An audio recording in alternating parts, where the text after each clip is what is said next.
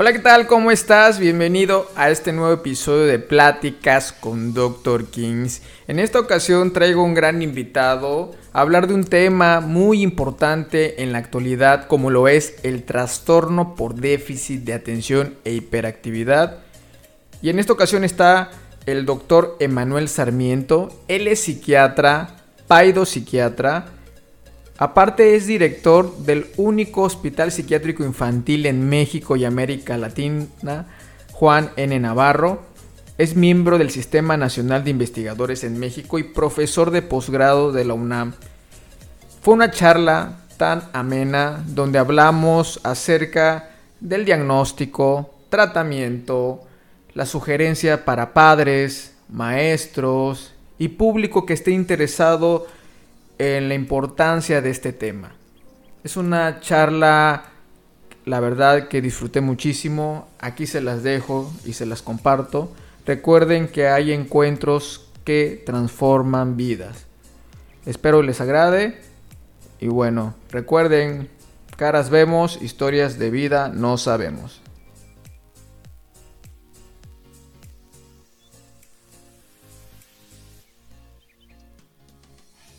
¿Qué tal? Este, buenas noches a todos y a todas. Este, estoy muy contento el día de hoy porque tengo un gran invitado a este giro que le dimos a, las pláticas con Dr. Kings.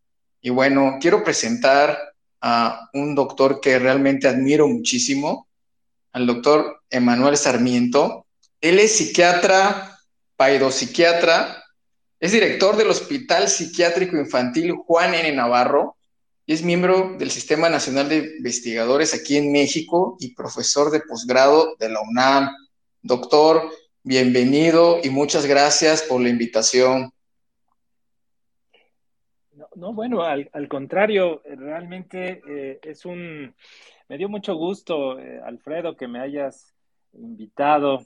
La verdad es que eh, pocos conocen que tú y yo pues eh, nos conocimos en, en, algunos foros de psiquiatría, tú, ambos jóvenes, tú bastante más joven que, yo, pero que, que realmente, eh, pues cuando, cuando me llegó tu invitación para estar aquí, la verdad es que me dio muchísimo gusto y lo hago con, con todo cariño, este, porque además soy de Veracruz, igual que tú.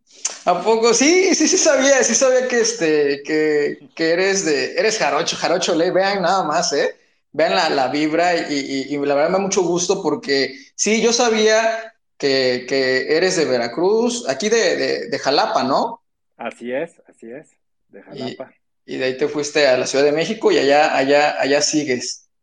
Aquí llevo ya 16 años, este, Alfredo, entonces algún día, algún día regresaré allá al, hermoso puerto de Veracruz. Perfecto, no, pues la verdad, Doc, pues qué más, qué más da, me siento muy honrado, porque efectivamente sí recuerdo mucho que hemos, eh, fíjense, compartimos unos foros de, creo que cuando fue el Congreso Mundial de Psiquiatría aquí y este, de suicidio, y no y ver y ver y ver la trayectoria que has tenido la verdad es que es de admirarse porque pues ahorita ya tienes un puesto muy importante a nivel nacional y yo creo que a nivel Latinoamérica no porque este pues eh, director del de hospital psiquiátrico infantil no el único de México.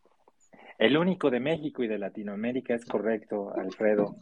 Vean nada más qué privilegio tenemos. Bueno pues Doctor, eh, de nuevo, muchas gracias por estar aquí. Eh, esto es una, es una charla, ¿eh? Es una charla, vamos a pasárnosla chido, no es que aquí de forzarse a artículos. No, vamos a platicar, es una plática. Yo creo que de alguna manera eh, los medios digitales nos han brindado esta oportunidad de los encuentros, de estar en distintas partes del país, incluso del mundo, y poder estar conectados con todo esto que hemos estado viviendo últimamente y bueno, también con esta parte de, de la divulgación que muchas veces hemos platicado con otros colegas de que pues hay que entrarle a esto porque si no nos están ganando un poquito esta, esta, esta era de desinformación también, ¿no? Muchas cosas que se, que se hablan y se distorsionan y no, también estamos aquí nosotros eh, con la evidencia, con, con, todo lo que sabemos y sobre todo en un campo muy importante que hemos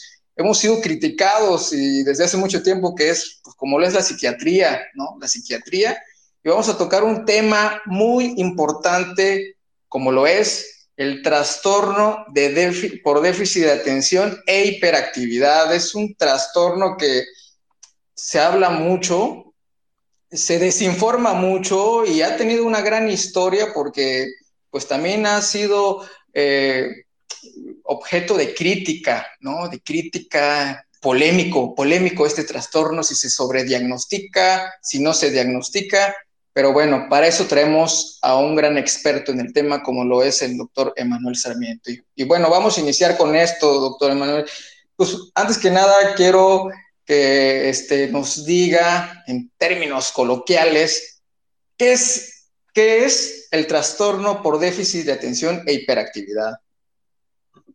Claro que sí, claro que sí. Este, bueno, yo la, la, la verdad es que eh, te, estoy, te estoy escuchando y, efectivamente em, ha habido tanta desinformación a lo largo de, de, de estos años que, que de repente nos lleva a tener o bien un subdiagnóstico de lo que es el trastorno, o desafortunadamente en algunos casos nos llega al sobrediagnóstico de, de, este, de este trastorno.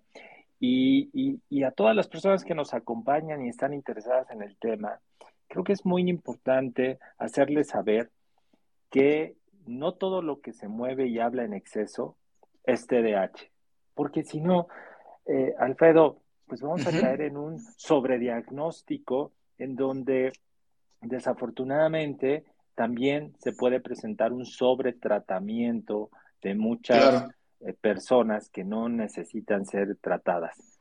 Pero tampoco irnos al otro extremo de normalizar o minimizar todos los datos de hiperactividad o inatención que puede tener un niño o un adolescente con, por el hecho de decir, es que yo fui así, es que o yo fui peor que ellos. Entonces yo, yo lo veo normal porque yo, yo soy así, doctor, yo fui así, pues no me pasó nada. Entonces creo que esos dos eh, son los extremos que debemos evitar eh, para llegar a un, a un, diagnóstico oportuno. En términos muy coloquiales, eh, Alfredo, yo diría que el, el TDAH, número uno, no es una enfermedad, no se contagiaron los niños, no es algo grave que están eh, padeciendo.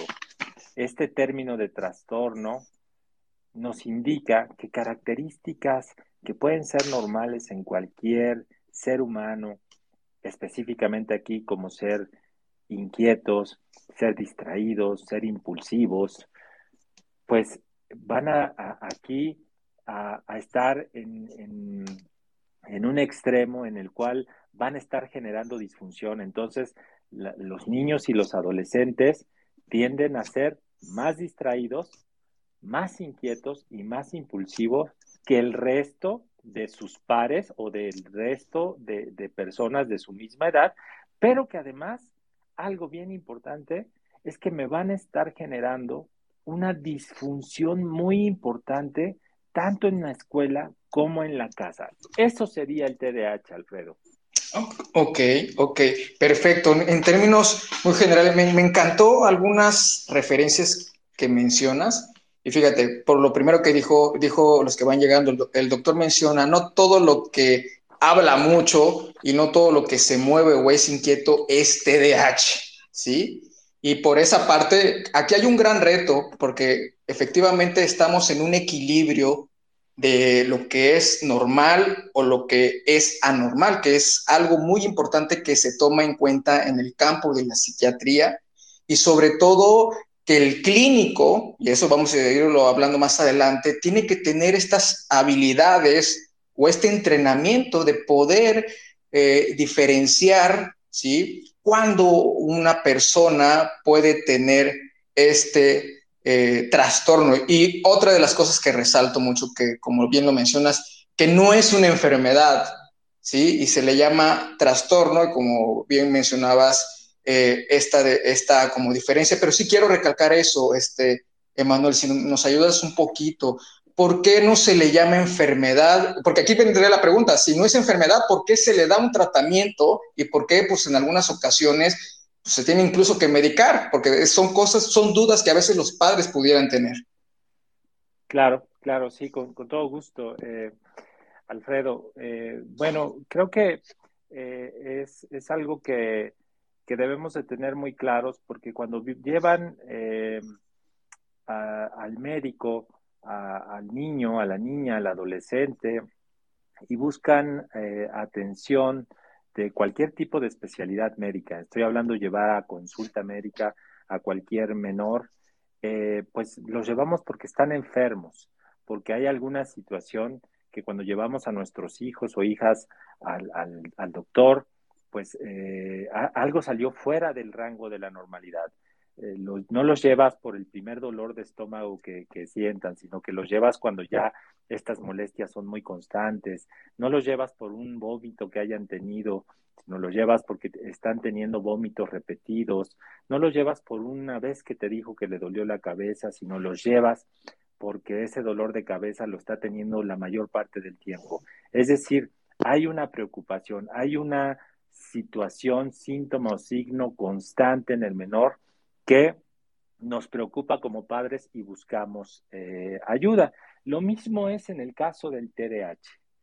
Eh, el, término trastorno y, que no se llame enfermedad por déficit de atención con hiperactividad, eh, radica en que un trastorno únicamente es un cambio o una alteración que se presenta en características habituales o normales en cualquier sujeto. Entonces, por eso no le llamamos enfermedad por déficit de atención con hiperactividad. Es un trastorno, es un, cambio, una alteración en el funcionamiento habitual de algunas características que son normales y además eh, típicas de algunas fases del desarrollo. Podemos decir tal vez lo has escuchado, Alfredo, que dicen, eh, es que todos los niños son inquietos. Bueno, sí, pero su hijo le gana a todos los demás. Eh, es que todos nos distraemos, claro, pero dése cuenta cómo su, hijo o su hija presenta un grado de distracción mucho mayor y, constante que lo llevan a, generar algún tipo de disfunción a nivel escolar o a nivel del, del hogar. Eso, eso sería como yo explicaría, Alfredo, por qué, por qué no le llamamos enfermedad por déficit de atención. Perfecto, sí. Y aquí, y aquí hay algo muy importante porque ya empezamos a hablar de, de, de, los niños, adolescentes, esto. Aquí la pregunta es, eh, ¿es una enfermedad, es ya estoy, ya estoy yo este, haciendo todo mal, es un trastorno que este, se presenta únicamente en los niños y adolescentes, es un trastorno que va variando conforme pasa el tiempo y a qué edad podemos decir que ya se puede hacer el diagnóstico de trastorno por déficit de atención. Bueno, sí, qué, qué, bueno, yo también ya lo quería aclarar desde hace, desde hace ratito, Alfredo, qué bueno que lo pone sobre, sobre la mesa. Eh, ojo, pues hasta el 65% de los niños y adolescentes que fueron diagnosticados con TDA en la edad adulta lo siguen presentando. Eh, son estadísticas, no son números que están ahí, que se han investigado. Entonces, hasta 65% de adultos pueden seguir teniendo eh, los criterios clínicos para cumplir con el diagnóstico de trastorno por déficit de atención con hiperactividad. Ahora, eh, desde, ¿desde cuándo se puede hacer el diagnóstico? Yo creo que aquí, y, es el objetivo de esta, de esta charla, de esta plática más relajada, eh, una cosa es lo que dicen los libros, lo sabemos todos, y otra cosa es la realidad y la práctica. Dicen los libros, dicen los artículos sobre TDAH, que el diagnóstico se pudiera hacer eh, a edades muy tempranas, y mencionan ahí desde los tres años de edad y que puede perdurar hasta la, vida adulta. Eh, pero pero ya en la, ya en la práctica, ya en la clínica, ya atendiendo a menores eh, preescolares, es, es complicado hacer ese diagnóstico. No es que sea imposible. Hay niveles de TDAH, hay, hay, hay eh, TDAHs que son leves y hay algunos eh, bastante graves en el sentido de que la sintomatología es muy marcada. Entonces, eh, yo les diría que en la práctica clínica, realmente a partir de los 5 o 6 años de edad es cuando se empiezan a hacer más evidentes algunas manifestaciones, porque están en, en entornos de mayor control, tercero de preescolar o, primero de primaria, y como es un ambiente más controlado, entonces cuando empiezan a hacerse presentes la mayoría de, de estos síntomas. Sí hay un criterio que dice que eh, este trastorno no puede aparecer después de los 12 años de edad. Ese es un, criterio eh, clínico muy importante eh, porque no puede ser que mi TDAH empezó cuando yo tenía 23 años o que mi TDAH apareció a los 42 años de edad, ¿no? Esos serán algunos otros problemas de, distracción, de inatención, pero no TDAH. Sí el criterio de que este trastorno inició antes de los 12 años de edad es algo clave para no confundirnos con otras cosas. Ok, ok, perfecto. Esto es algo que se pone interesante con lo que mencionas porque en un punto, bueno, y vamos a llegar a esto, ¿A qué, le porque, ¿A qué le llamamos el trastorno de déficit de atención e, e hiperactividad en el adulto? O sea, estoy entendiendo que pues eh, los, que, los adultos que tienen este padecimiento, pues tuvieron que haberlo tenido desde niños, no fue algo que haya aparecido espontáneamente a los 20 años o, después de esa edad, ¿no? Por lo que estoy entendiendo. Es correcto, correcto. Este, eh, mira, Alfredo, hay algunas teorías, pero eh, todavía son muy controversiales, en donde eh, algunos eh, investigadores han planteado la posibilidad del desarrollo de síntomas muy similares a los del TDAH y que aparecen en la edad adulta. Pero es una información que todavía tiene poco sustento. Ahorita la que nos basamos, la mayoría de eh, médicos o psicólogos que, que atendemos pacientes con TDAH, es que es un trastorno del neurodesarrollo y que inicia a edades muy tempranas. Ok, ok. Entonces, vean, vean lo que ya vamos a estar, estamos tocando algunos puntos. Es un, es un trastorno que empieza pues desde etapas muy tempranas. No, no es una enfermedad, es un trastorno, y ahorita ya comentó algo que sí iba a preguntar, lo de el un trastorno del neurodesarrollo, ¿no? y eh, porque comparte también algunas características de algunos otro tipo de trastornos de, los niños. Y esto de trastorno del neurodesarrollo, doctor Emanuel, ¿a qué, ¿a qué se refieren para, bueno, para los que nos están escuchando?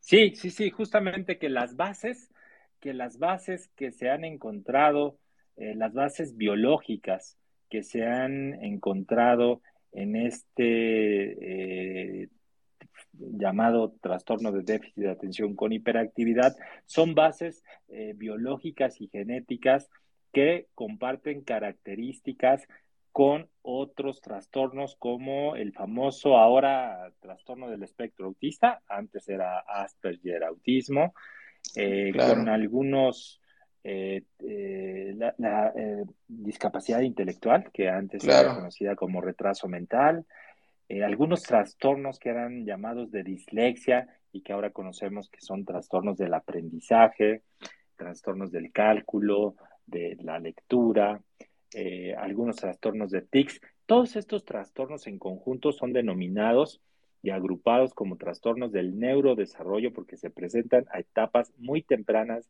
de este desarrollo neuronal y comparten muchas bases eh, biológicas y genéticas en común. Ok, perfecto. Bueno, eso es muy importante también saber porque, vean, no, no es fácil, no es fácil pues son parte de, algunos diagnósticos diferenciales que muchas veces el clínico tiene que hacer. Pero bueno, eh, doctor Emanuel, ¿cómo puedo saber o sospechar que mi hijo o mi hija pueda tener este tipo de trastorno? Ok, bueno, eh, como su nombre lo dice, y, digo, no quiero ser, eh, decir que, que, es tan, tan obvio, porque no, justo decíamos, no todo lo que se mueve y habla en exceso es TDAH, pero como su nombre lo dice, como padres, como maestros, eh, digo, porque también los maestros se van a enfrentar a esto en, el hogar, perdón, en, la escuela, eh, debemos de enfocarnos en estos dos grandes pilares de síntomas un pilar compuesto por todos los síntomas de inatención. Estos síntomas de inatención eh, pues eh, se caracterizan porque el niño o el adolescente pierde muy fácil eh, la atención, le es muy difícil concentrarse o si lo hace es por periodos muy cortitos e inmediatamente se, se distrae. Hay un síntoma que es, bastante frecuente y dicen los papás, es que le hablo y parece que no me escucha. O, han llegado a pensar algunos papás que tiene problemas en la audición y hasta lo llevan a hacer algunas pruebas de audición. Dicen, o sea, le hablo y parece que no está escuchando cuando le hablo. Le tengo que gritar para que me haga caso. Son niños que no siguen instrucciones, que no finalizan eh, sus tareas porque no las copiaron, porque estaban muy distraídos, que, eh, porque olvidaron que tenían hacerlas, son desordenados. Podemos verlo en su habitación, podemos verlo en su mochila, podemos verlo en su cuaderno con hojas en blanco, espacios no llenados. Pierden constantemente las cosas. Entonces, Alfredo, tiro por viaje, regresan, sin el suéter, sin la chamarra, sin los colores, sin la mochila. Eh, y en el hogar, pues, no es que se pierdan las cosas, porque finalmente pues eh, están dentro de la casa, pero nunca saben dónde las dejaron, nunca las encuentran, ¿no? Entonces, este es el primer, eh, digamos, pilar de síntomas que están presentes de manera constante en el menor. Y el otro gran pilar de síntomas es el que contiene los datos de hiperactividad y de impulsividad. Entonces, yo les digo, eh, nada más que ya no es una caricatura tan frecuente, ¿te acordarás, Alfredo, de esta caricatura de los Looney Tunes en donde sale el demonio de Tasmania. Ah, sí, sí, sí, sí. Eso, eh, eh, eso, ayer, incluso yo pensando, estaba leyendo un poco, dije, no manches, no la, no la vaya a calabacear diciendo demonio de Tasmania, porque ya ves ahorita, ¿no? Dices algo y dices, ah, lo estás pero sí, fíjate, me, viene a la mente demonio de Tasmania y, y, el Tiger de Winnie Pooh, Tiger, que también era ah, muy... Sí, muy inquieto, claro. Mm. Entonces, ¿por qué digo esto? Porque realmente eh, llegan a un consultorio o llegan a un salón de clases y no es ese típico exceso de movimiento que, puede presentarse en muchos niños porque pues, son niños y necesitamos ponerles actividades y si no se van a aburrir. No, ellos corren y saltan de manera excesiva, pero aparte en situaciones donde no deberían de hacerlo, ¿no? Donde tú como padre o como maestro le dices, eh, por favor siéntate, por favor no interrumpas, por favor no corras, te va a pasar algo. Y entonces ellos saltan y corren de manera muy, muy excesiva. Eh, eh, incluso uno de los criterios clínicos para el TDA, les dicen, oiga señor, señora, ¿no siente que a veces su hijo es como si tuviera un motor? ¿O de repente no le ha dicho a alguien ajeno a la familia que de dónde se apaga su hijo o a qué hora se le acaban las pilas? porque son todos estos síntomas de hiperactividad y de impulsividad que, ojo, ojo a todos los que nos escuchan, los niños y adolescentes pudieran ser distraídos y además inquietos y no generar una disfunción.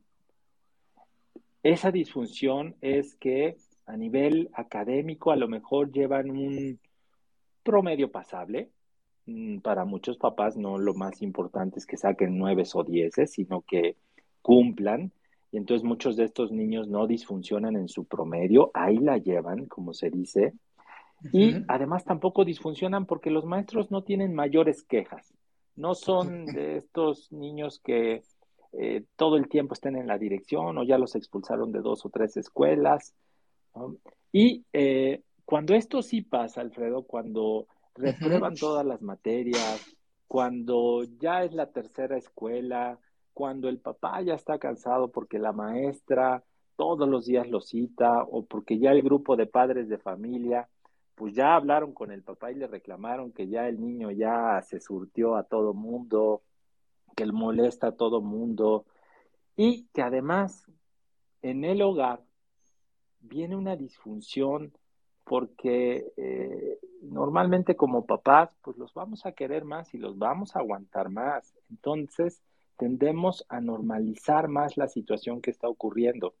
Pero llega un momento en que aún como padres decimos, no, no, sí, está difícil, sí necesitamos ayuda porque eh, todas las tardes terminamos enojados por el tiempo que le tenemos que dedicar a la tarea, porque como padres estamos enojados porque su cuarto es un campo de, batalla, un campo de guerra.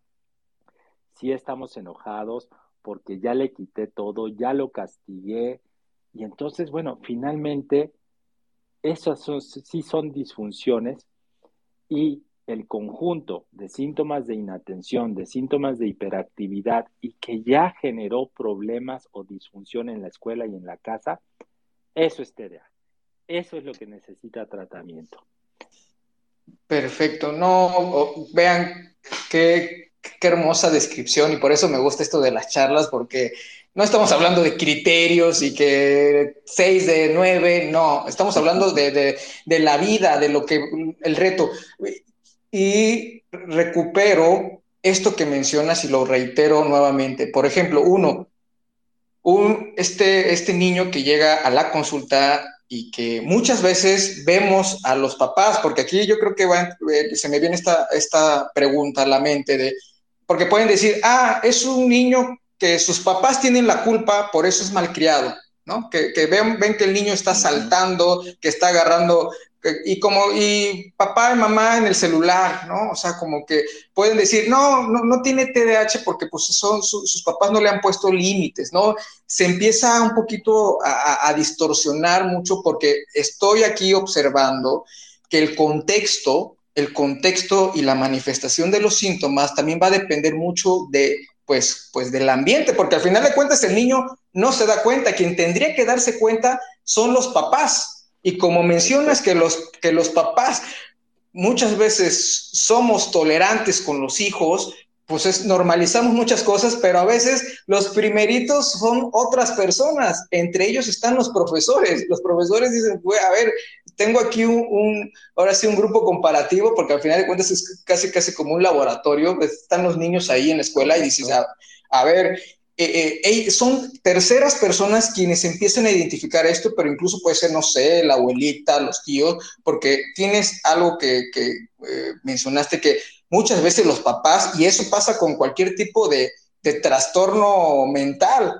normalizan, minimizan, ¿no? De repente vemos esto que dicen, no, del espectro autista o cierta discapacidad intelectual, no, mi hijo es muy inteligente, casi casi nos dicen el diagnóstico con eso, ¿no? No, él, él, este, él, y no, y, es eso que, que, a veces, pues como bien dijiste, a veces pues el amor puede eh, eh, cegar un poco la manifestación y, yo creo que es importante esto, ¿no? Porque el ojo no ve lo que la mente no conoce y bueno, para eso, por eso hacemos este tipo de charlas y me encanta cómo lo has, cómo lo has descrito eh, en términos coloquiales. ¿Por qué? Porque aquí voy con la otra parte, ¿no? Tampoco no pueden ser papás muy exigentes, muy exigentes y que dicen, a ver, este, va mal en la escuela porque saca siete.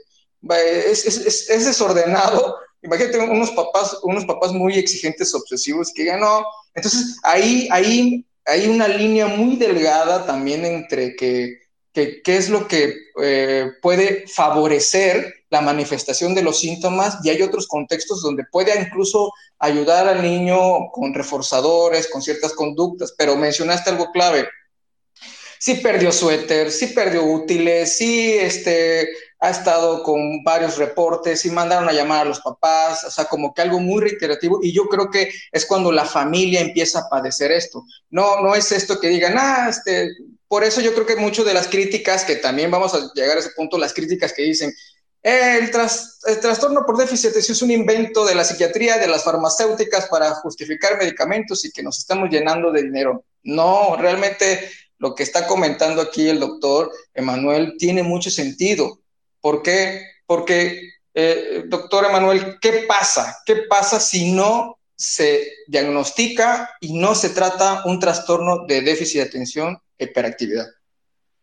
Sí, bueno, aquí creo que debemos ser eh, muy claros y no se trata de, asustar a nadie porque eh, um, probablemente hace 30 eh, años no había estas oportunidades de buscar una ayuda y decir que mi hijo tenía TDA. Hace 30 años nos enfrentábamos a que pues al niño lo sacaban de la escuela porque era el niño problema, reprobaba eh, y, en casa pues lo castigaban y lo, le daban sus, sus nalgadas.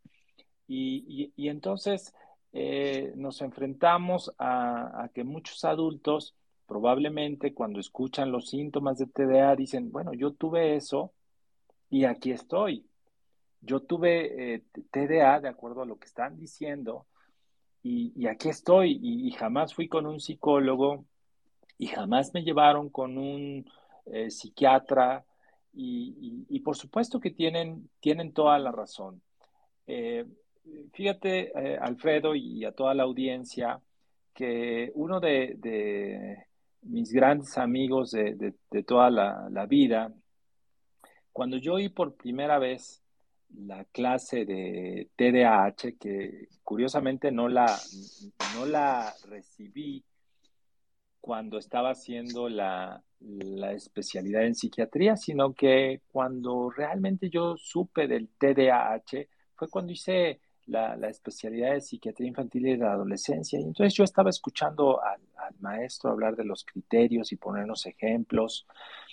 Y, y entonces inmediatamente se me vino a la mente este, este amigo de la infancia, en donde dije, le hablé y, le dije, ¿sabes qué? Tú tienes TDA y siempre lo has tenido. Y platicando con él, y, aquí es donde enlazo eh, esto que me comentabas, platicando con él, eh, bueno, pues él es eh, una persona profesionista, casado, con trabajo, bien, y jamás fue a un médico, jamás fue a un psicólogo, pero él me dijo unas palabras que siempre voy a recordar y, lo que me dijo es, sabes, eh, me hubiera gustado que en ese tiempo, en la infancia, en la adolescencia, alguien me hubiera ayudado, alguien me hubiera dicho, alguien hubiera hablado con mis papás, porque creo que el camino hubiera sido mucho más fácil. Y eso es lo que pasa, Alfredo, con muchas personas que tienen TDA y que eh, pues o, nunca les ofrecieron el tratamiento o, deciden nunca utilizar tratamiento, ¿no? Por, por la razón que sea, eh, creo que tienen un camino mucho más difícil, Alfredo. Yo así lo resumiría. Es mentira que un, paciente con TDA se va a volver adicto o, se va a hacer un delincuente o que necesariamente le va a ir mal en la vida. Eh, el TDA pues va de la mano con las reglas, con los valores, con la familia, y entonces, eh, por supuesto que todo eso juega un papel que en conjunto, pues hará que tengas o no tengas TDA, pues te vaya bien o mal en la vida. Pero sí creo, Alfredo, que las personas que tienen TDAH no reciben un diagnóstico y un tratamiento oportuno, pues tienen un camino mucho más difícil. Necesitan el doble o el triple de esfuerzo y, seguramente si hubieran recibido ese tratamiento oportuno, no es que las cosas hubieran sido mejor o que, si hubieran recibido tratamiento entonces hubieran sido presidente de la República. No, no, no. Nada más el camino hubiera sido más sencillo. Ok, ok. Sí, no, eso que comentas es, me, me sentí como con esto que del ejemplo de, tu amigo, porque yo creo que en algún momento llegamos, este, llegamos a a conocer a alguien, ¿no? Con este tipo de, características y como bien mencionas, este, pues si no, si no se trata, no quiere decir que, ah, exacto, no nos vamos a ir al otro, al extremo y decir, bueno, se van a volver adictos, se van a estar, eh, se van a delincuentes, porque, como bien dijiste, los estudios pueden decir algo, es cierto, hay un, hay un riesgo, hay un riesgo de que si no se trata, y me gustó esto, palabras coloquiales, les es más difícil y, por lo tanto esa dificultad de la vida pues se puede manifestar de muchas cosas, pueden tener mayor episodios depresivos, pueden tener más índices de eh, problemas laborales, porque esta dimensión de problemas atencionales, problemas de impulsividad, porque la impulsividad ahorita lo estamos viendo mucho con lo que fue la pandemia, la era digital, que cambiaron muchas cosas. Entonces, imagínate, si nosotros ahorita de adultos hemos visto mucho la consulta que se quejan frecuentemente de que no recuerdo o se me olvidan las cosas, porque esa puede ser la queja, la queja subjetiva. Doctor, este, vengo porque siento que se me olvidan las cosas y, ah, porque este, no recuerdo, de repente agarro este, mi celular y no sé este, dónde, dejé, dónde lo dejé, ¿no? Un ejemplo. Y, pasó también con esta era de, la escuela de forma virtual y muchos niños, pues obviamente los procesos atencionales requieren cierto, cierto contexto para que se puedan llevar a cabo otras funciones eh, ejecutivas.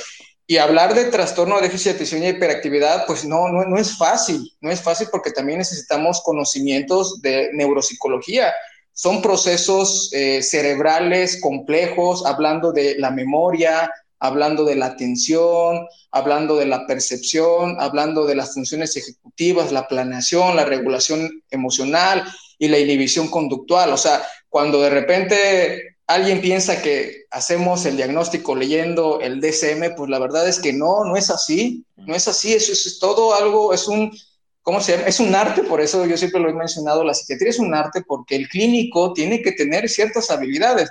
Yo les pongo un ejemplo, yo tengo unos dulces en mi consultorio, ¿no? Unos dulces y casi les digo, ahí me dan el diagnóstico muchas veces, ¿no? Y veo, pongo, pica, picafresas y sé quién, desde el primero que llega, doctor, ¿puedo agarrar uno? Hay quienes no me, no me piden permiso y hay, quienes no se dan cuenta, ya van, ya van como 15 picafresas en la hora que están conmigo, come y come, ¿no? Y, y es chistoso porque pues ahí ves de alguna manera eh, una forma de cómo, cómo se expresa muchas de las funciones del cerebro, porque lo podemos manifestar a la hora de hablar, a la hora de comportarnos, a la hora de relacionarnos, y este espectro de atención, hiperactividad, impulsividad, pues también se, se evalúa o con otras muchas más funciones y tiene que ver mucho con este proceso de aprendizaje y de estas habilidades sociales, porque pues también vamos a ahorita a tocar con qué otros pues, trastornos se pudieran relacionar, pero la verdad esto que mencionas que dices, se trate o no se trate el TDAH, pues una persona puede crecer, puede crecer, puede tener una vida, pues vamos a decirlo así, normal, pero que tiene o ha tenido más dificultades para lograr sus metas, por lo que estoy más o menos entendiendo. Correcto, correcto, Alfredo. Lo, estás eh, diciendo justamente como es. Eh, ya el hecho de que le vaya mal a alguien eh, depende mucho más del TDA. Bueno, pues sí, un TDA sin la guía correcta y con esa impulsividad que tiene, bueno, pues hablamos de casos de adolescentes que sufren embarazos a más temprana edad, que inician con el consumo de sustancias de manera más temprana, porque esa impulsividad eh, pues eh, no está ahí de adorno. Sin embargo, si a, esto le sumamos eh, un adecuado control parental en donde hay reglas, en donde hay límites claros, bueno, pues aunque el menor no recibiera tratamiento, pues seguramente tendrá una vida eh, eh, adecuada, una vida funcional. Y si no le fue bien, pues eh, difícilmente vamos a culpar al TDA o si le va mal, vamos a culpar al TDA. Lo único es eso, Alfredo, que el medicamento, el tratamiento para el TDAH se diseñó y está creado para hacer más funcional a las personas, para que no le cueste tanto trabajo ni dedique tanto esfuerzo a situaciones que personas, niños, adolescentes y adultos que no tienen TDA, pues probablemente lo hacen más rápido o en la mitad de tiempo. Es eso, Alfredo. Ok, perfecto. Y bueno, esos son, son, son términos muy claves que es lo que me gusta de, este tipo de, charlas, intercambio de ideas. No estamos aquí ante un foro, ¿no? Que el estudio dijo tal y no, no, no, estamos viendo, hablando de la vida, porque afuera es otra cosa. Los artículos pueden decir algo, pero de repente el contexto familiar, eh, eso se dificulta mucho y, vamos a ir caminando para allá. Bueno, la siguiente pregunta es muy importante y yo creo que también interesante porque aquí esta información va para, para todos y todas, de maestros, profesores, padres. ¿Cómo? Primero, primera pregunta, eh, ¿con quién tendrían que ir si sospechan que su hijo o su hija pueden tener trastorno de déficit de atención, hiperactividad, doctor? ¿Con quién acudir? ¿A quiénes son los especialistas que pueden dar un diagnóstico e incluso tratarlo? Bueno, yo creo, y no necesariamente el orden que voy a decir es el orden que tiene que ser, ¿eh? Em, eh, pero creo que especialistas en psiquiatría infantil y de la adolescencia, especialistas en psiquiatría, especialistas en neuropediatría, especialistas en neurología y por supuesto psicólogos y neuropsicólogos que eh, eh, en su conjunto, bueno, pues eh, tal vez se me vaya por ahí alguno, pero creo que, sería con las personas que puedo yo acudir y que sé que tienen un conocimiento. No dudo que haya, y, y además los conozco, este, Alfredo, pediatras del neurodesarrollo, pediatras que se han metido en el tema de, de la psiquiatría, de la neurología, y que son excelentes eh, clínicos y que se han capacitado, pero que también sabemos que, no es la prioridad de sus especialidades, que ya va más por un gusto. Pero cualquiera de estos profesionales que, acabo de mencionar, creo que eh, son las personas eh, adecuadas. Y, aprovecho, Alfredo, si, si, me permites, que dentro de, estos profesionales eh, algo bien importante es que no importa si fue el psiquiatra, el neurólogo, el neuropsicólogo o el psicólogo el que hizo el diagnóstico. El diagnóstico es completamente clínico. ¿Esto qué significa? La presencia de síntomas es lo que hace el diagnóstico. Una o varias series de entrevistas a los padres, al paciente, si se puede tener la opinión de los profesores, de los maestros, pues por supuesto que nos van a fortalecer este diagnóstico que es completamente clínico. No hay estudios de laboratorio, no hay tomografías, no hay resonancias, no hay electroencefalogramas que hagan el diagnóstico. El diagnóstico es completamente clínico y si yo voy a tomar algún estudio es porque estoy sospechando en que puede haber otra cosa. Contrario a decir que estoy tomando el estudio para confirmar los, los diagnósticos. Ok. Y, eso, bueno, y, finalmente también hay, eh, digo, eh, eh, nos apoyamos, yo creo que todos los profesionales que acabo de mencionar, por supuesto que nos apoyamos en instrumentos diagnósticos, que los instrumentos, bueno, pues simplemente nos ayudan a ser más objetivo lo que de repente pareciera ser bastante subjetivo, ¿no?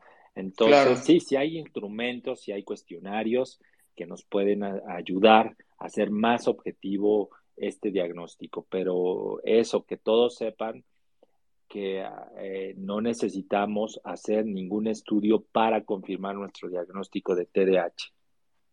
Perfecto, eso, eso es súper importante y, y como lo mencionaste, porque bueno, lo hemos visto y también a veces eh, pecamos, ¿no? De, nosotros como gremio, ¿no? Gremio de psiquiatría y psiquiatría, porque para empezar, eh, para los que nos escuchan, ¿no? Y a veces eh, no saben, la paidopsiquiatría es, es, creo que es la única, ¿no? La única subespecialidad en psiquiatría, al menos aquí en México, donde te dan una cédula aparte, son dos años más de psiquiatría, entonces es, eh, son los paidopsiquiatras. Hay muy poquitos, ¿no? Por lo que entiendo, este, eh, doctor, en todo México, imagínate, hay poquitos.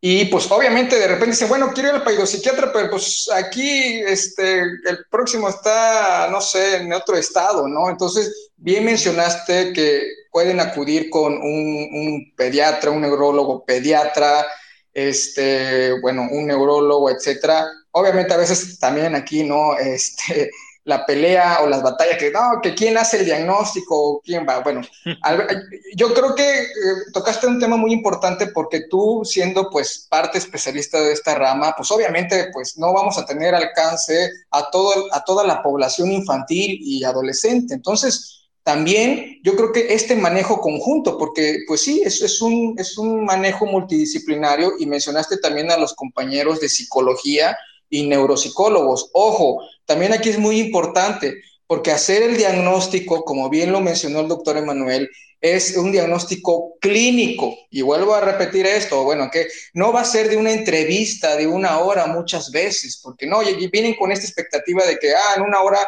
no, es una serie de entrevistas y, a través, ahora sí que e, entrevistando tanto al, al paciente, observando o si les digo, las otras habilidades de exploración, pues nosotros inspeccionamos, observamos, vemos el comportamiento, entrevistamos a los padres y muchas veces, pues si se entrevistan a los maestros, mucho mejor, pero el diagnóstico clínico significa que a través de la entrevista, si el profesional tiene esa herramienta y va a ser en una serie eh, de entrevistas, muchas veces a mí me ha pasado y pasa muchas veces en la psiquiatría puedes dar un diagnóstico de primera impresión en la primera y a la quinta consulta ya parece que cambia. Entonces, a veces es esto que hace diferente mucho a la psiquiatría porque pues no, no, no es tan fácil emitir un diagnóstico porque pues en otras ramas de la medicina pues cuentan con, con este gol estándar, hacen una biopsia, hacen una prueba de laboratorio y pues sí, este, y no, acá no, acá te tienes que realmente a desarrollar muchas habilidades y con esto de que es un, pueden ir con cualquiera de estos especialistas, este, lleva tiempo hacer el diagnóstico y lo que mencionaste, no se hace el diagnóstico con un estudio de imagenología como puede ser una resonancia o tomografía, ni tampoco con un electroencefalograma, porque muchas veces dicen, pues, ah, tienes este, me lo detectaron porque le hicieron un electro, no, si se llega a pedir, ojo, porque no se, luego se puede eh, malinterpretar, sí se llega a pedir, pero para descartar alguna otra, otra patología, o sea, a veces puede haber, no sé, este, un foco epiléptico que puede manifestar con este tipo de sintomatología, alguna anomalía estructural, algún, algún traumatismo. Es cierto, parte del ejercicio diagnóstico tenemos que hacer diagnósticos diferenciales con otro tipo de, pues, de trastornos del neurodesarrollo o un trastorno neurológico. ¿sí? Entonces, para que quede también muy claro eso, de que no existe como un, un estándar, el que ahora sí que les digo, el, el, estándar de oro de esto es el clínico, el psiquiatra, el neuropediatra, él es el que, él es el gol estándar en este tipo de padecimientos. Correcto, correctísimo, de acuerdo contigo. Y, este, y pues bueno, y la verdad es que esto que nos amplías el panorama, porque incluso también los compañeros neuropsicólogos y los psicólogos, y, y, es, y es, un trabajo multidisciplinario. Y bueno, eh, entrando ya con esto, haciendo ya, hablamos del diagnóstico, del diagnóstico, y aquí me surgió esta pregunta. Eh, porque casi siempre que hablamos de trastorno por déficit de atención y hiperactividad, se nos viene a la mente un niño inquieto, ¿no? Un tigre, lo del demonio de Tasmania. ¿Qué diferencia hay entre niños y niñas? ¿O en niñas es diferente la presentación? ¿Las hormonas tienen algo que ver? ¿O, o, ahí qué nos, qué nos diría, eh, doctor Emanuel? Sí, sí, sí. Tiende a ser un poco distinto como distintos son los seres humanos. Entonces, eh, lo que se ha visto es que eh, este TDAH pues puede ser que tenga más características de hiperactividad y de impulsividad, y otros tipos de TDAH tienen más características de ser distraídos y dicen como que siempre están en la luna, ¿no? De la distracción que tienen. Eh, algunos datos dicen que eh, el niño, el varón, tiende, a ser más hiperactivo y más impulsivo y que eh, la niña eh, pudiera ser un, TDAH de predominio más, más inatento. Pero, pero realmente, Alfredo, volvemos a lo mismo. son algunas estadísticas, pero en, la realidad me ha tocado a mí ver eh, niñas que son una bala, que, parece que les dieron cuerda y les soltaron, y, ver niños eh, que, no se mueven, que le preguntan a los maestros o a los papás si dan algún tipo de problema y el niño es no, nada más que todo el tiempo, quién sabe en qué estuvo pensando porque no estuvo poniendo atención. Este, y em, en, adultos, pues esta eh, diferencia suele eh, desaparecer. Donde se marca más es en, la infancia y en la adolescencia. En la adultez, realmente lo que tiende a tener eh, el, hombre y la mujer adulta son datos de, distractibilidad y de impulsividad. Ok, ok. ¿Se hereda, ¿Se hereda este padecimiento, bueno, es, es, es este es, bien curioso, no sé si te ha tocado eh, en, la consulta o si alguno de los médicos que, que están escuchándonos les ha tocado en la, en la consulta, que eh, es muy frecuente que te lleven al, niño, a la niña, al adolescente a la consulta y cuando tú empiezas a explorar la clínica, pues entonces vas viendo cómo alguno de los papás como que va sentando la cabeza, la va moviendo, se tira una sonrisa y, tú en general puedes hacer la pregunta de, ¿alguno de ustedes dos era así?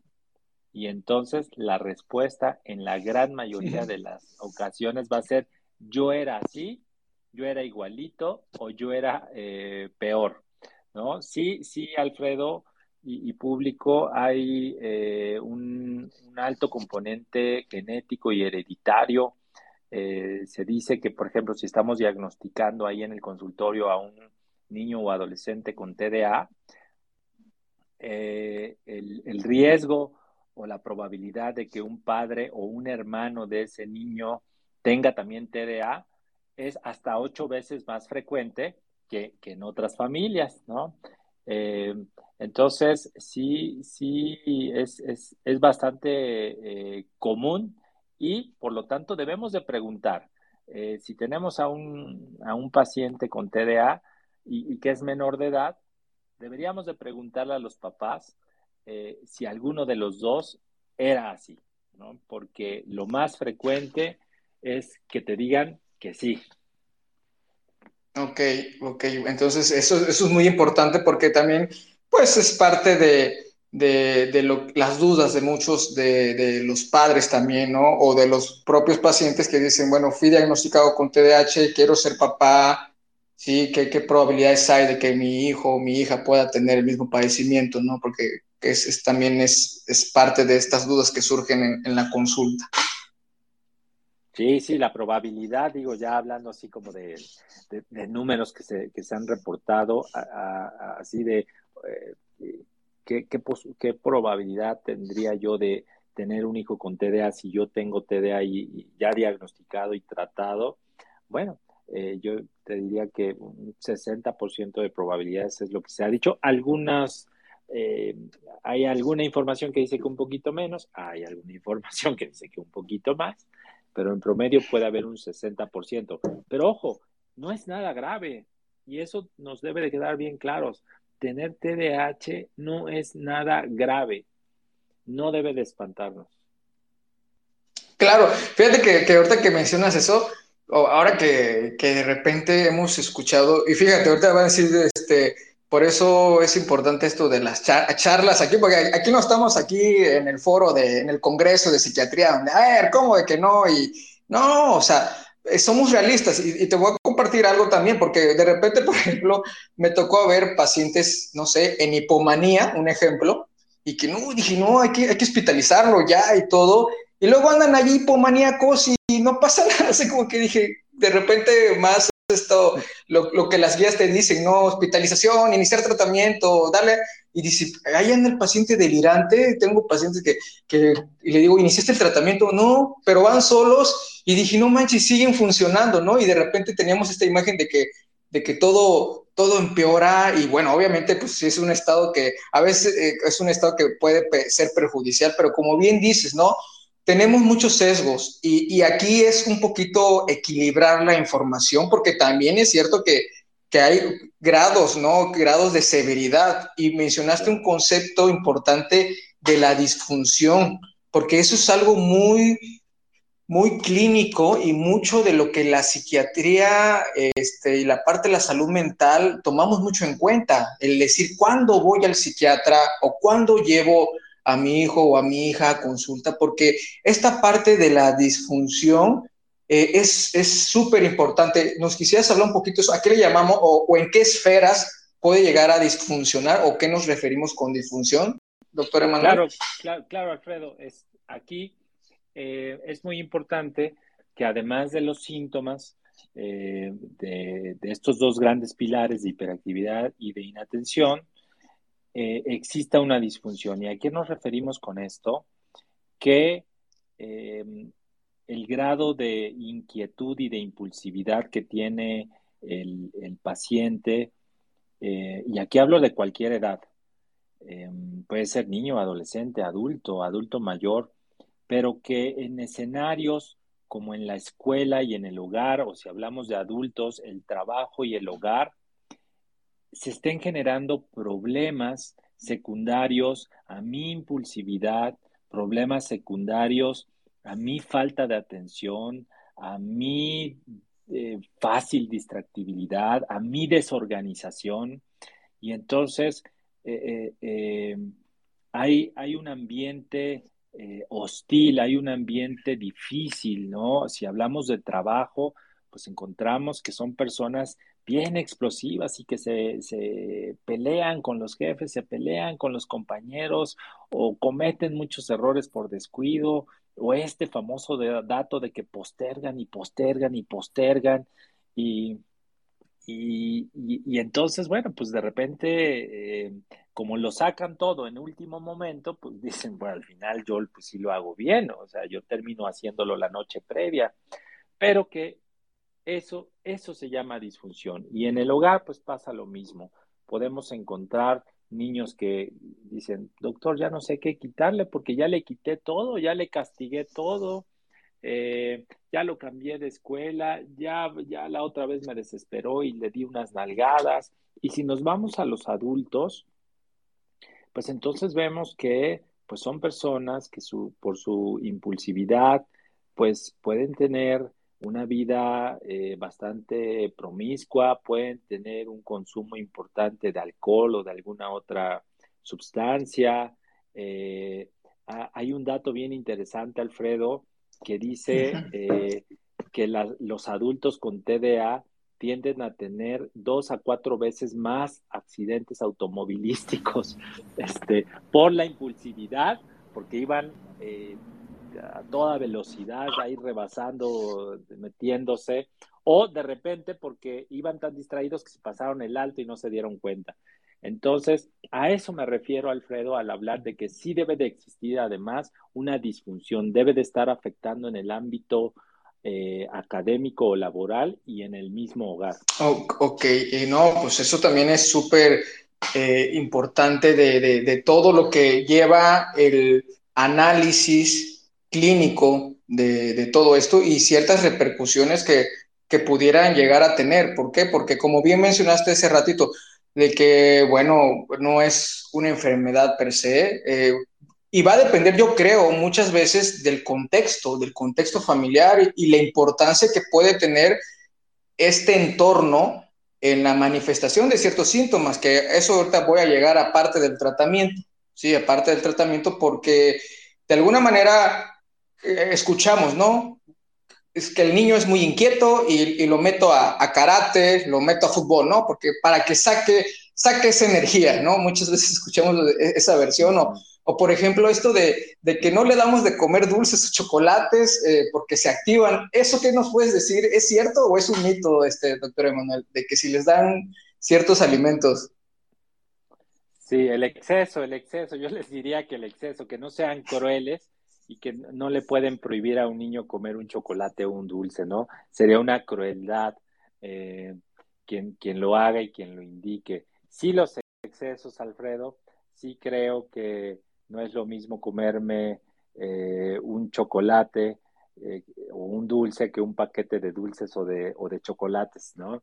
Ahí es cierto que algunos tipos de alimentos pueden poner, con dar mayor energía y mayor inquietud e hiperactividad a, algunos niños, pero sin caer en el, en el exceso hombre, no son, no son niños con diabetes como para que les prohíbas algo. Afortunadamente, eh, no es que tengan ningún alimento prohibido, simplemente el no excedernos. Ok, perfecto, eso me encanta. Y voy a pasar a este, a este apartado donde hay mucha controversia y hay mucho eh, desinformación y es mucho de los temores por el cual no quieren luego llevar a su hijo o hija al psiquiatra o al psiquiatra por el tratamiento. A la mente rápido se le vienen a los padres, es que lo va a, chochear, lo va a drogar, es que los psiquiatras solo van a medicar y, no, no, está muy niño. Encima, para un adulto es difícil aceptar que tiene que tomar un tratamiento o un psicofármaco. Ahora imagínense a un pequeñín, un pequeñito que dice, no, entonces vamos a esta parte del tratamiento, porque también es cierto que, bueno, es parte del, tratamiento, el tratamiento farmacológico, pero es una parte. Hay otras cosas psicosociales que también tienen que llevarse a cabo. ¿Qué nos puedes decir, doctor Sarmiento, del tratamiento del trastorno por déficit de atención e hiperactividad? Bueno, muy bien. Eh, pues creo que es la, parte eh, fundamental que, yo trataría eh, de, que se llevaran las personas que, hacen favor de estar aquí escuchándonos. Eh, los beneficios de un tratamiento no es, no es obligatorio, nadie los puede obligar a tomar un tratamiento. Eh, ningún maestro a ningún nivel puede decir o condicionar a que si no reciben tratamiento no pueden seguir. Entonces, por supuesto que no, pero también decirles que si damos un tratamiento adecuado, el beneficio será muy marcable, será muy perceptible. Como dices, Alfredo, eh, eh, cuando hablamos de tratamiento, no es un, chocho, es un tratamiento, número uno, multidisciplinario. ¿Qué significa esto de multidisciplinario? Que puede intervenir un psiquiatra, un psiquiatra infantil, eh, un neurólogo, eh, que puede intervenir un psicólogo conductual, un psicólogo o terapeuta familiar, un neuropsicólogo, tal vez un psicopedagogo, eh, a, esto, porque son varias las disciplinas que pueden em, hacer equipo para dar este tratamiento. Número dos, es un tratamiento individualizado.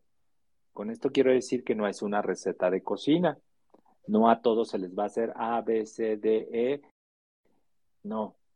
Este, esta multidisciplina que se aplica, pues va a ser dependiendo de cada caso. No todos los casos van a ser iguales y no todos los casos van a necesitar lo mismo. Con eso me refiero a individualizado. Y el tercer punto es que son tratamientos a largo plazo. ¿Y qué es? Bueno, no es un analgésico, no es de que si ahorita me duele la cabeza y me tomo unas pastillas, me lo va a quitar. No es, eh, que no va a ser un antibiótico, no va a ser 10 días de tratamiento y suspende. No, no, no. Es un tratamiento a largo plazo eh, en el cual durante meses o probablemente años, pues la persona, el paciente va a estar recibiendo todo este grupo de profesionales que cada uno va a aportar lo, necesario para, para ese caso en particular. Eh, el tratamiento, este tratamiento integral va a tener como principal objetivo tener un control de los síntomas, recordando los síntomas de inatención, los síntomas de hiperactividad. Ese es el objetivo del tratamiento, no curar. Volvemos a lo mismo, pues si no está enfermo de una gripa como para curarlo, no tiene diarrea como para curarle la diarrea. Es un trastorno cuyo tratamiento integral va a tener como objetivo un control de los síntomas en niños, en los adolescentes y en los adultos. Y bueno, pues yéndome a mi tema, eh, que, finalmente cuando yo formo parte de este equipo multidisciplinario, pues tengo una parte bien definida y que es yo me voy a encargar del tratamiento farmacológico, que eh, pues lo que nos dice la, ciencia, Alfredo, lo que nos dice la evidencia, es que es la piedra angular, que es lo más importante de este tratamiento. No lo único, pero sí es una, piedra angular. Entonces, el, tratamiento farmacológico, pues es, eh, son, son tratamientos o fármacos que están aprobados en niños, eh, en, los adolescentes, en los adultos, que están aprobados en todo el mundo y que de manera muy resumida, para no aburrir a, las personas que nos escuchan, pues se dividen en estimulantes del sistema nervioso central y no estimulantes del sistema nervioso central. Son los dos grandes grupos. Y la primera opción en México y en todo el mundo son los estimulantes nos vamos rápido, porque en México solamente tenemos uno y se acabó. No tiene caso hablar de los estímulos. se, nos, se, nos, fue, se nos fue, se nos acaba, nos acaba de ir uno, ¿no? Hace poquito con la pandemia. se nos fue uno. Ah. Eh, y, y, solamente tenemos uno aquí en México. Entonces, el, el tratamiento farmacológico de primera opción eh, son el metilfenidato. El metilfenidato es un estimulante del sistema nervioso central eh, que sí, hay, hay algunas marcas. Eh, eso sí, contamos con diferentes marcas y con diferentes presentaciones.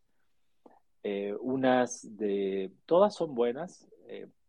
la diferencia radica en el tiempo de acción y, en la vida, en la vida media eh, que, se que se obtiene, la, la, vida plasmática.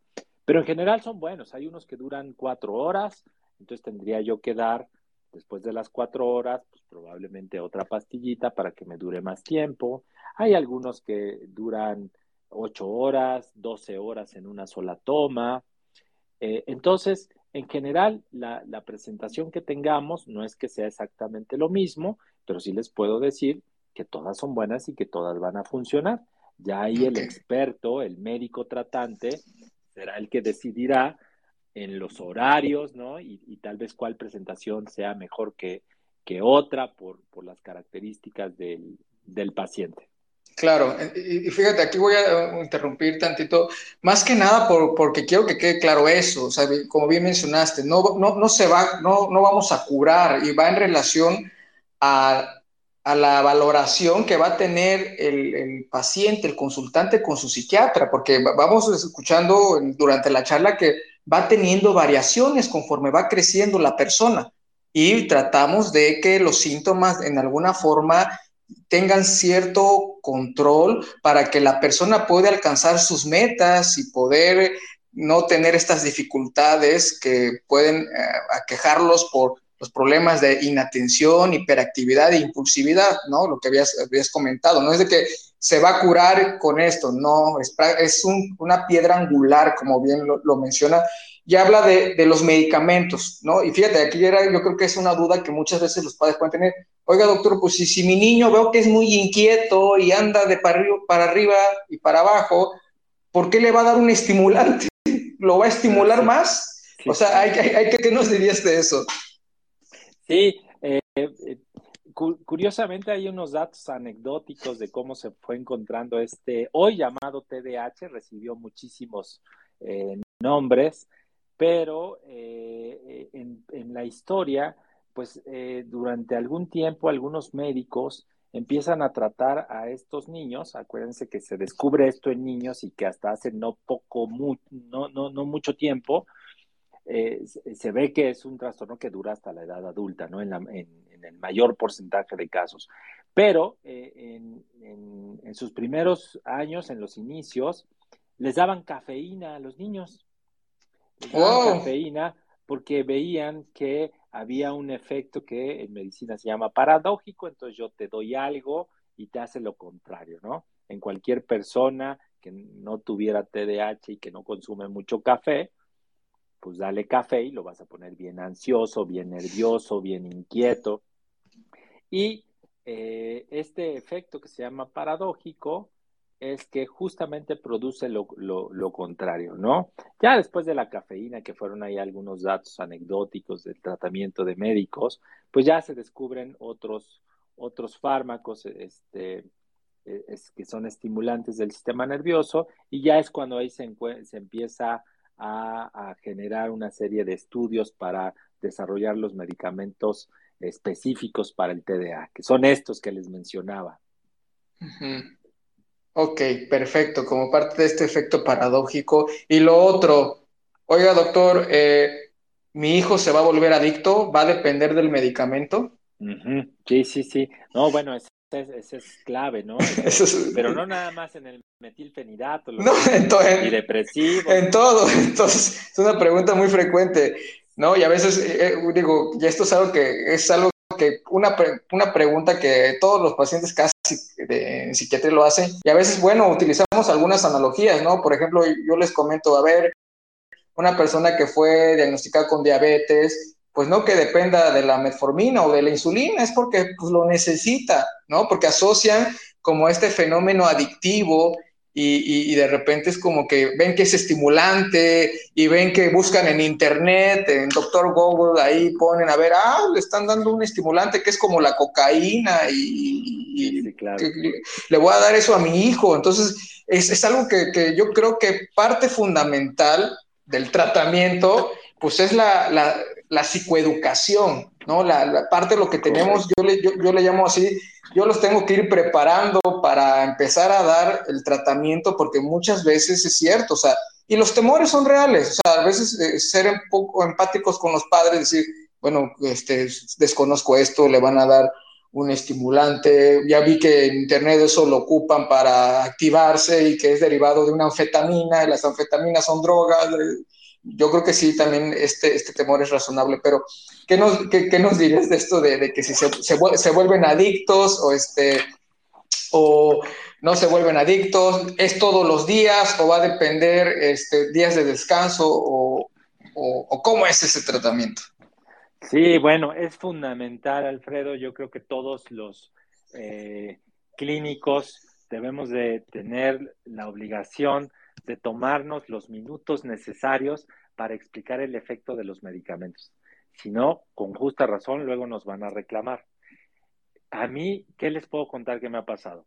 Eh, por fin, eh, el, papá, la mamá o inclusive el adulto decide aceptar el tratamiento. Entonces yo se los inicio y em, si yo no me tomé el tiempo suficiente para explicarles qué va a hacer y qué no va a hacer, es muy frecuente que encuentre yo reclamos. Por ejemplo, doctor, eh, pues ya le di el tratamiento y mi hijo volvió a reprobar todas las materias. Ok. Oiga, señor, señora, pero, pero sí estudió. No, doctor, no quiere estudiar. Entonces, no, obviamente por el hecho de tomar el medicamento significa que milagrosamente va a sacar 10 en, todas las claro. ¿no? Eh, otro ejemplo característico es, doctor, yo creo que el medicamento no sirve porque pues mi hijo sigue bien grosero, me contesta bien mal. Y, uno dice, bueno, no, es que eso se llama disciplina. No tengo medicamentos que hagan que alguien se porte bien, ¿no? O que se pare todos los días a decir, quiero tender mi cama y ayudarte. Este, y, y, bueno, y este tema de decir, eh, mi hijo se va a volver adicto o tiene la posibilidad de desarrollar algún tipo de, dependencia al, medicamento, la respuesta es no. Y esa eh, es una respuesta eh, uniforme y universal. no hay ningún medicamento para el trastorno por déficit de atención con hiperactividad, hablando de tratamientos farmacológicos, que me vaya a generar un problema de adicción. Eso tenemos que ser bastante claros y quitarnos de la cabeza porque no generan ningún tipo de adicción ni necesariamente tienen que ser medicamentos de por vida. Cada caso será distinto, el tiempo de tomarlo será distinto y, por supuesto, ahí el que nos va a ir ayudando a tomar esa decisión, pues es el, el, especialista, ¿no? Con el que decidimos ir y ponernos en sus manos. Perfecto. Eso, eso, Alfredo. Perfecto. Eh, y ya, digo, están los eh, estimulantes, hay efectos secundarios, se tienen que vigilar y los otros medicamentos no estimulantes también existen. O sea, digo, también porque tenemos audiencia, audiencia pues, del gremio y luego, pues, para que conozcan de esta parte. Por supuesto, eh, estimulantes, bueno, sí, ya ven que los médicos les decimos, si, buscan en el PLM y en el Bademecum, que ahora pues, tienen acceso todas las, personas, pues inclusive si abren paracetamol van a encontrar una lista que dice efectos eh, secundarios. Eh, y por supuesto que el metilfenidato o los medicamentos para el TDAH no están exentos de producir algunos efectos secundarios, eh, pero yo les diría que, lo, que el, el más frecuente, el más frecuente de todos es el asociado a la disminución del apetito y por lo tanto a la disminución del peso. Lo cual en un niño y en un adolescente es algo que siempre debemos de tocar ese tema con los papás para tener una disciplina en la alimentación, para decirles que es normal pero que suelen ser pasajeros, que si llegara a ser permanente, podemos hacer algunas estrategias para que no pierdan el apetito y no bajen de peso. En el adulto, Alfredo, la verdad es que es completamente distinto. Eh, el adulto normalmente cuando le dices, mire, este medicamento le va a ayudar a estar más atento, más concentrado, eh, menos impulsivo, eh, como es un estimulante, pues no, no va a andar cansado durante el día, y como efecto secundario va a bajar de peso, pues casi casi que el adulto te la firma, ¿no? es lo que quiero. sí. Y en niños, pues es lo que tenemos que, niños y adolescentes, es lo que tenemos que cuidar. Ahora, de los medicamentos que no son estimulantes, eh, la, mayor evidencia es sobre, hablando aquí de México, eh, de los que tenemos, es uno que se llama tomoxetina, que es muy buen medicamento, que no es un medicamento controlado como el metilfenidato, es decir, no te quitan la receta cuando vas a comprarlo. Y eh, es una muy buena opción, es una buena opción para algunos casos que no toleraron el metilfenidato. Y eh, hay algunos antidepresivos que se han utilizado aquí en México eh, para, pues, para uso, para control del, del TDAH, aunque ya todos ellos, buenos, y son varios, ya entran como en una tercera línea de tratamiento. Ok.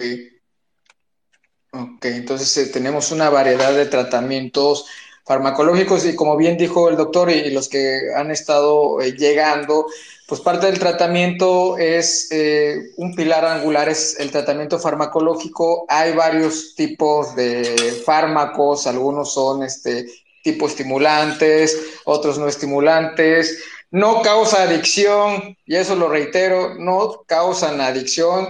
Tiene que ser un tratamiento individualizado, ¿no? Porque como bien dijo, pues si vemos cualquier tipo de medicamento, pues todos, al final de cuentas, parte de su proceso eh, de creación de los medicamentos tienen que eh, evaluar los efectos secundarios y hasta eh, un medicamento este, como paracetamol, el omeprazol, pues tienen que reportar este, los, los efectos secundarios. Y la otra parte es de que, bueno, este, también el clínico tiene que decidir, ¿no? ¿No? Decidir y, y, advertir de lo que puede pasar, porque es cierto, esto de que disminuye el apetito y bajan de peso, sí, sí me tocó este, algunos, este, algunos casos que de repente ya venían con muy bajo peso, ¿no? Y es como, pues no, tampoco se trata de eso y eso es parte de la valoración clínica, porque eso puede decir, eh, nos puede generar problemas con los papás. Oiga, doctor, a ver, entonces sí te está teniendo efectos secundarios y no me lo dijo, entonces, a ver, ¿de qué se trata? ¿Me va a arreglar algo y me va a dañar otra cosa? Que es algo que frecuentemente nos dicen, ¿no? Sí, correcto, Alfredo. No se trata unas por otras. El medicamento, el tratamiento, finalmente es para ayudar, eh, no, no para perjudicar en ningún sentido. Así es. Perfecto. Y quiero tocar ya para casi finalizar esto, eh, el, ¿qué puede el tratamiento psicosocial? O sea, ¿qué importancia tiene el estilo de crianza, los valores, lo que bien, lo que bien eh, mencionó Doc, de, por ejemplo, el medicamento no te va a hacer eh, que va a ser este, educado, no va a decir, este, ah, yo ya amanecí con ganas de tender mi cama, hoy amanecí con ganas de dejar la ropa en el cesto, hoy amanecí con ganas de hacer tarea.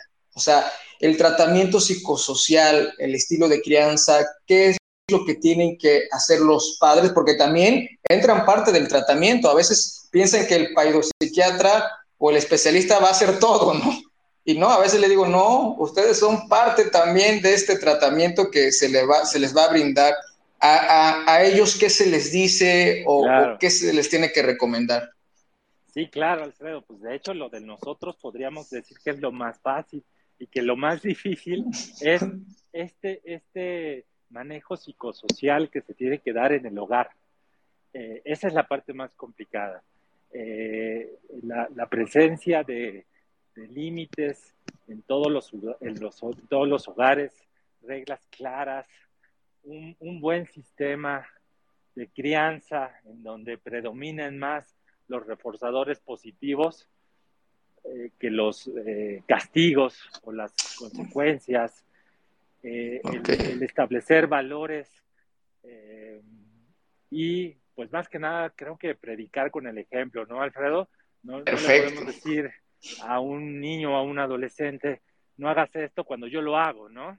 Claro, claro. Decirle a uno que no, que no fume y me ve fumar dentro de mi casa, dentro del coche, eh, o no tomes y, ve que eh, todos los días me pongo borracho, o eso, el predicar con, el ejemplo, eh, cuida tu cuarto y, resulta que yo lo tengo peor. Entonces, todo, todo este tratamiento psicosocial va de la mano. Definitivamente, si no lo utilizamos, una pastilla pues no va a ser mágica. Perfecto. Sí, sí, estoy totalmente de acuerdo con eso y parte de esto que, menciona del reforzador positivo, ¿no? De, promover conductas, de premiar conductas, porque de alguna manera parte del problema es esta eh, acortamiento en la espera de la gratificación. Son, son, son personas que necesitan la gratificación a corto plazo y, necesitamos ayudar en eso, necesitamos ayudar, son, son personas que se aburren fácilmente, postergan actividades, eh, algo que ahorita está muy de, moda, como esto de la esta procrastinación que le llaman, ¿no? Cosas de ese tipo. Entonces, es importante eh, todo esto que ha mencionado el doctor del, tratamiento psicosocial y lo que llamamos como modelamiento, es decir, el ejemplo que van a ir viendo los niños de pues, este, las reglas, las normas, los valores, entre otras cosas. Y eso es parte de lo que nos ayudan mucho eh, los compañeros eh, de psicología o neuropsicólogos que también forman parte del equipo, ¿no? Entonces, pues bueno, este, ¿quieres agregar algo, este doctor No, no, nada, nada, justo eh, reforzar esto que dices. Es fundamental, un equipo multidisciplinario en el que todos somos parte de la solución. Eh, y este equipo multidisciplinario, por supuesto que también forman parte eh, los padres de, pues, niños o adolescentes que, que estén con este diagnóstico. Perfecto. Bueno, pues, eh, pues ya este, casi para finalizar, no sé, ¿quieres este, dar un, mensaje para los que nos están escuchando acerca de, este tipo de, de, lo que hemos platicado? Nos quedamos con muchos puntos importantes, eh, por eso es parte de lo que se hace en estas dinámicas, pero Doctor Sarmiento, ¿quieres eh, decir algo ya para finalizar esto? Bueno, nada más, eh, para no ser eh, repetitivo, yo diría unas breves conclusiones muy básicas. Lo primero, no se espanten cuando escuchen la palabra TDAH, trastorno por déficit de atención con hiperactividad. No es nada grave, no es una enfermedad, es algo que tiene un tratamiento y que el tratamiento fue diseñado simplemente para disminuir estos eh, síntomas de hiperactividad, para mejorar la atención, eh, pero que eh, si por alguna situación deciden no aceptar este, este tratamiento, pues no, no significa que van a tener un mal pronóstico en la vida. Cierto es que desde una opinión pues bastante profesional yo les quiero decir que si, si lo intentan, si deciden intentar y recibir este tratamiento, eh, pueden, pueden hacer más fácil el camino de estas personas que actualmente les cuesta trabajo, que tienen que esforzarse el doble o el triple y que van generando algún tipo de disfunción en el hogar y en, y en la casa. En el peor de los casos, Alfredo, el peor de los casos, les digo que el tratamiento no le funciona. Ese, ese es el peor panorama, ¿no? Que alguien diga, pues ya se lo di y no le hace ni cosquillas el medicamento. Bueno, pues, eh, pues sí, ahí sí, que, qué necesidad tenemos de darle algo que no funcione, pero en general se va a obtener una, una muy buena respuesta. Y si en algún momento deciden ya no seguírselo dando, pues tampoco pasa nada. El tratamiento eh, digo, en una decisión eh, de ambas partes, pues se va retirando y problema resuelto. Perfecto. No, pues, ¿qué más, qué más con todos estos tips? Fíjate, yo le llamaría perlas, perlas de, para incluso uno como, como psiquiatra de, esto que, que ocupaste, el lenguaje muy accesible, porque efectivamente pues es esto de, atacar la desinformación, porque ya ves que ah, hemos leído, ¿no? El TDAH no existe, eh, se inventó, es una este, enfermedad que se inventó con intención de las farmacéuticas para justificar eh, la venta de sus productos, ¿no? Hemos visto todo este movimiento antipsiquiátrico que desde que nació la psiquiatría nos ha acompañado, ¿no? Entonces, al final de cuentas, yo creo que, este, como bien lo mencionas, eh, seguimos en esto, seguimos como en esta lucha, eh, eh, tenemos también la, libertad de elegir qué queremos tratar, cómo lo queremos tratar, pero pues sí es muy importante que muchas veces por el descuido de los padres, como ese rato la anécdota que preguntaba, que, que mencionabas de, de tu amigo que dijo, ojalá si mis padres hubieran sabido de esto, me hubieran facilitado muchas cosas, ¿no? Entonces, sí es a veces triste el ver que pues hay desenlaces no, no tan graves y hay desenlaces graves, ¿no? Personas que acaban consumiendo sustancias, a personas que acaban también con, con suicidios o intentos de suicidios, la comorbilidad que también pudiera llegar a tener con otros padecimientos. Entonces, yo creo que, pues sí, efectivamente tenemos que tomar en serio ya esta parte de la salud mental, porque, como bien les digo, a veces no solo sufre el paciente, también sufre el entorno, sufre la familia, sufren los compañeros, sufre la escuela. Y bueno, estamos ya en una nueva eh, transición donde lo digital, la información, y, ya cada vez nos damos cuenta de que efectivamente tenemos que ir a, ver, a hacer un chequeo de lo que nos está pasando o lo que nos le está pasando a nuestros hijos. Pues bueno, eh, doctor Emanuel Sarmiento, te agradezco en verdad de corazón que te hayas dado el tiempo para compartirnos esto. Estoy súper agradecido y bueno, espero volvernos a ver para, como, como lo mencionaste en otros foros o aquí mismo. Y este, y no sé, ¿quieres que te sigan en algún lado? ¿Tienes alguna red? O... Aquí, Alfredo, bueno, pues darte las gracias nuevamente. Fue un placer platicar contigo. La verdad es que bastante, bastante agradable. Y, sí, ojalá nos veamos pronto, Alfredo, en, en, algún otro, en algún otro foro, las veces que, que me, invites, eh, pues cuenta conmigo. Eh, y, nada, aquí, aquí en, nos vemos en, el Twitter. Perfecto. Pues bueno, pues aquí, aquí un, abrazo, un abrazo aquí desde el caluroso Veracruz, y ya pues si alguna vez andes por acá, ya sabes, tienes tu casa, tienes tu casa, echamos un, un café, café cuatepecano para eso, para, para que se libere la dopamina, ¿no? Y eso, bueno, te, un abrazote, eh, pases buenas noches, excelente fin de semana y gracias a todos y a todas los escucha.